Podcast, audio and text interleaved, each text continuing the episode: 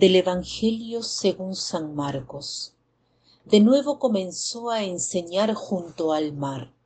Había en torno de él una numerosísima muchedumbre, de manera que tuvo que subir a una barca en el mar y sentarse, y la muchedumbre estaba a lo largo del mar en la ribera les enseñaba muchas cosas en parábolas y les decía en su enseñanza escuchad salió a sembrar el sembrador y al sembrar una parte cayó junto al camino y vinieron las aves del cielo y se la comieron.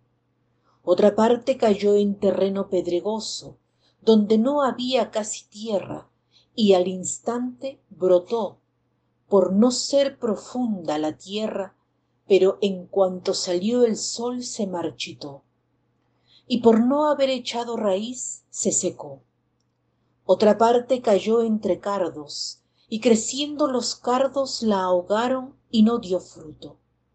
Otra cayó en tierra buena y dio fruto que subía y crecía dando uno treinta otro sesenta y otro ciento. Y decía el que tenga oídos para oír que oiga jesús enseña deja un signo en el corazón de las personas que lo siguen y hay una muchedumbre enorme que lo sigue. Tanta gente atraída por él atraída por su enseñanza. Y qué les dice la primera palabra que les dirige es esta escuchad. Una invitación a la escucha, una escucha profunda, a escuchar lo que Él quiere decir, y concluye diciendo, quien tiene oídos para oír, que oiga. Porque no todos, incluso si escuchan, pueden entender.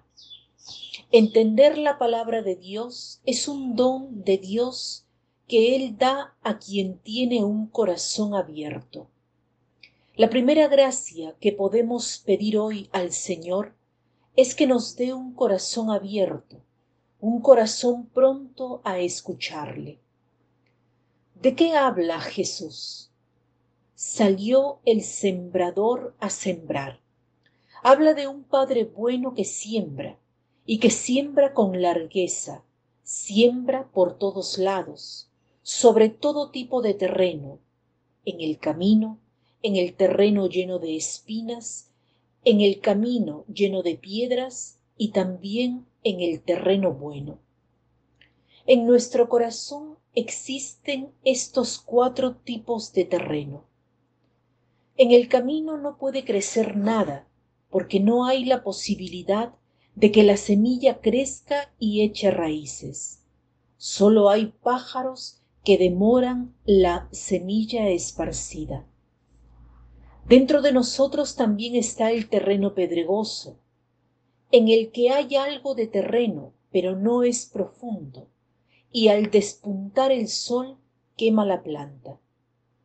Hay otra parte de la semilla que cae entre las espinas.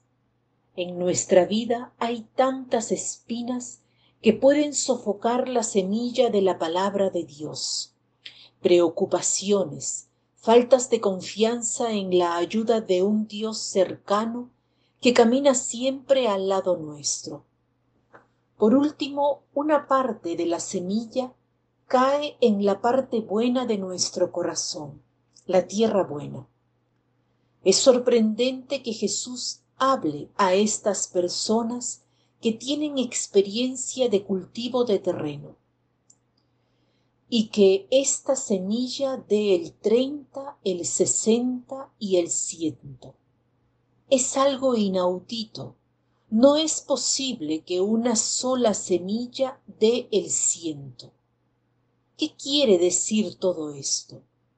Significa que es Dios el que hace que la tierra dé un fruto sorprendente en nuestro terreno un fruto que está más allá de toda medida, un fruto excesivo, más de lo que se pueda imaginar.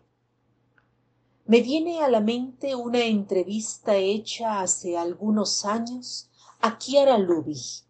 fundadora del movimiento de los focolares, un movimiento que se ha esparcido por todo el mundo, está presente en todo el mundo. Chiara Lubich no sabía que iba a fundarlo. Durante el bombardeo de Trento en la Segunda Guerra Mundial, se encontró con un grupo de jóvenes, chicos y chicas, que querían vivir el Evangelio y atraídos por él trataban de poner en práctica sus enseñanzas. Mucha gente comenzó a unírseles. En esta entrevista la periodista preguntó, ¿Cómo es posible que su movimiento se haya difundido de este modo? ¿No la sorprende? Ella respondió sencillamente, no me sorprende porque este fruto no es mío, viene del Señor. Él hace que cualquier semilla dé fruto. Pidamos al Señor la confianza que el Señor dio a Chiara Lubis querramos ser personas de fe, de una fe grande, como la tenía San Francisco. Él, en el año 1200, tenía una fe tan grande que mucha gente se sintió atraída por el espíritu franciscano, por este espíritu de pobreza y abandono total en el Señor.